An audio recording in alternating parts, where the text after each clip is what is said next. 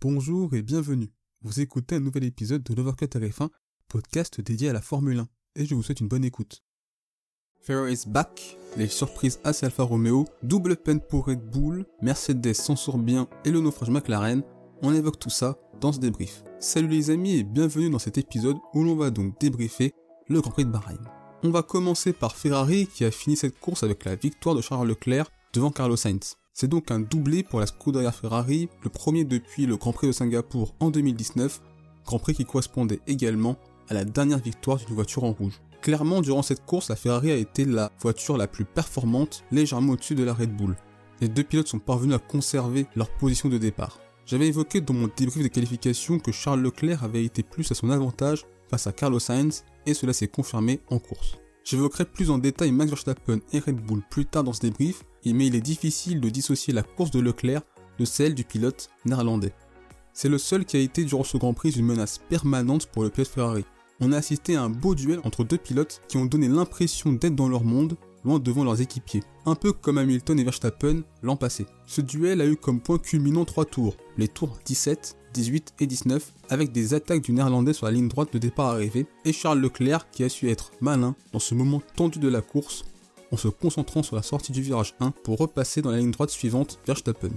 Magnifiquement au 17ème tour avec un freinage tardif à l'extérieur du virage 4, puis à l'intérieur dans la seconde ligne droite au 18ème tour, et enfin dès le virage 1, quand Max Verstappen a freiné trop tard et bloqué ses roues le tour suivant.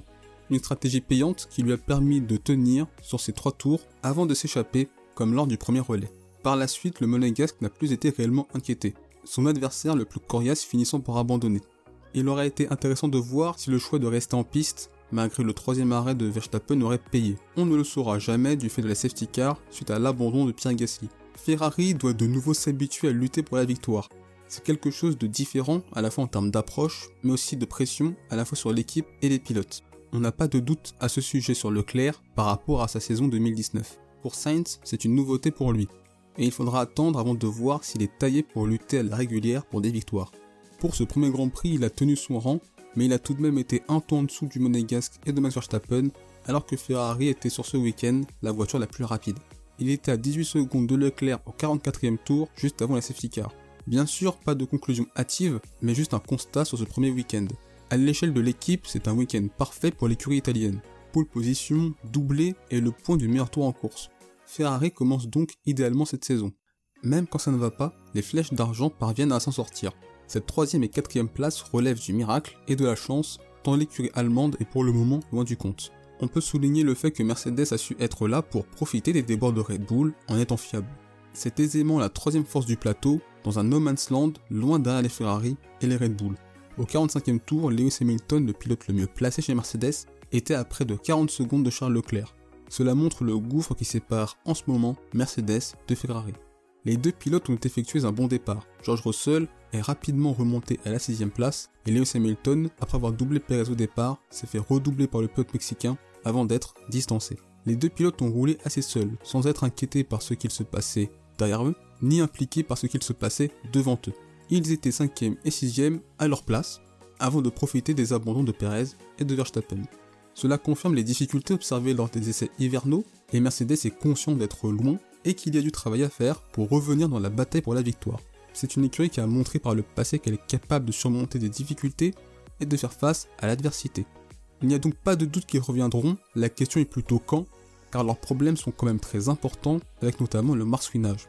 Ils ont dû rehausser leur voiture pour éviter ces rebonds en ligne droite et dans les courbes rapides, mais la contrepartie est que l'effet de sol est beaucoup moins efficace, que la voiture a beaucoup moins d'appui et qu'elle est tout simplement plus lente. Une fois ce problème réglé, la Mercedes sera de nouveau dans la lutte.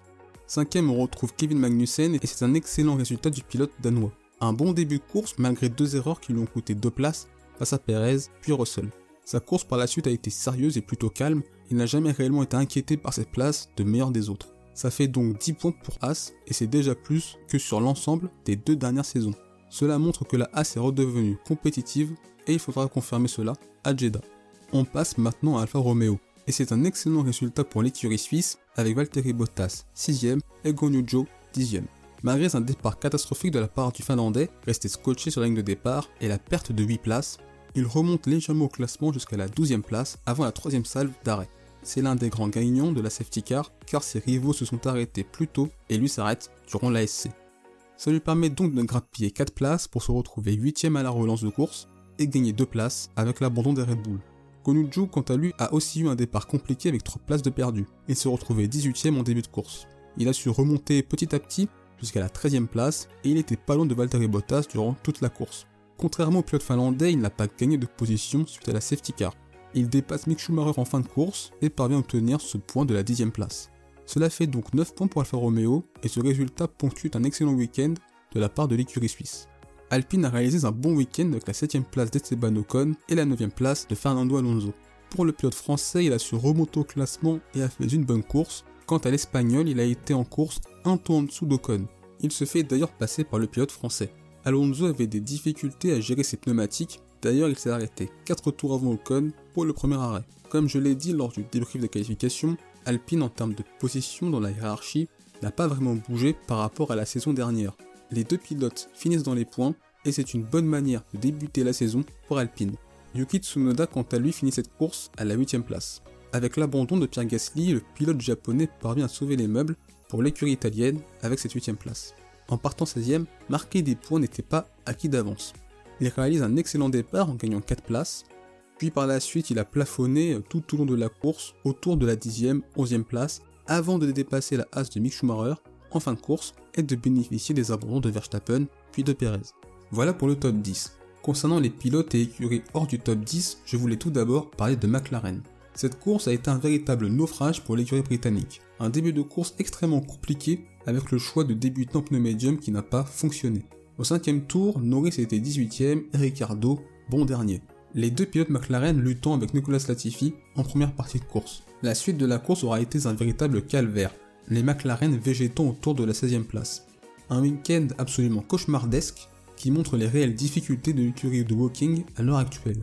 On savait que les essais hivernaux de Bahreïn avaient été compliqués, mais on n'aurait pas imaginé que cette course soit à ce point un calvaire. A voir s'ils pourront rebondir à Jeddah, mais ça paraît compliqué tant la monoplace est en difficulté ce week-end. Et enfin, je souhaitais parler de Red Bull. C'est un week-end qui a bien débuté mais qui s'est très mal fini pour l'écurie autrichienne. Max Verstappen a réalisé une course solide, étant une menace sur Charles Leclerc sur une bonne partie de la course. Je parle plus d'une menace à distance, puisque même si la Red Bull a été présente à l'avant et à la lutte face à l'écurie italienne, ce Grand Prix, Red Bull a été légèrement en retrait en termes de performance pure face à Ferrari. C'est seulement par des tentatives d'undercut que Verstappen a maintenu cette pression sur la Scuderia et Leclerc. Le pilote néerlandais a donc fait ce qu'il a pu et se dirigeait vers une deuxième place. Malheureusement, pas mal de problèmes ont plombé la course du pilote Red Bull. Un problème de direction tout d'abord, rendant son volant très lourd. Il était donc difficile pour lui de bien négocier les virages. Puis un problème stoppant net la course du pilote néerlandais. Un abandon qui fait mal, puisque ça fait quand même 18 points en moins et ça pourrait compter en fin de saison dans la lutte pour le titre. Pour Sergio Perez, sa course a été correcte. Alors qu'il se dirigeait vers un podium, il a lui aussi été victime d'un problème technique sur sa monoplace qui l'a contraint d'abandonner dans le dernier tour.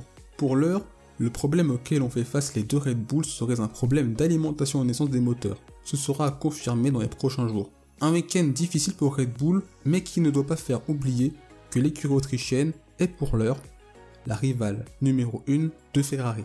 Globalement, on a assisté à un beau Grand Prix, on a pu voir que les pilotes pouvaient plus facilement se suivre et plus attaquer également, et cette course est un premier aperçu des bienfaits de ce nouveau règlement 2022. Et vous, qu'avez-vous pensé de ce premier Grand Prix de la saison? Quels sont pour vous vos tops et vos déceptions de cette course? Si cet épisode vous a plu, n'hésitez pas à le liker et à le partager, puisque cela donne de la force au projet de Overcutter F1, et cela permet de faire grandir ce projet et de faire en sorte que cet épisode soit accessible au plus grand nombre. N'hésitez pas à partager votre avis en commentaire et sur les réseaux sociaux, sur Instagram, Facebook, Twitter. Il suffit juste de taper le F1 et vous nous trouverez. On se retrouve les amis pour un prochain épisode. D'ici là, portez-vous bien. Je vous souhaite le meilleur. Salut. Merci d'avoir écouté cet épisode. S'il vous a plu, n'hésitez pas à vous abonner au podcast de Worketer F1 ainsi qu'à la chaîne YouTube. C'est une façon de soutenir le projet et également de ne pas manquer les prochains épisodes. N'hésitez pas également à partager cet épisode à vos proches. On se retrouve les amis très bientôt. D'ici là, portez-vous bien, je vous souhaite le meilleur. Salut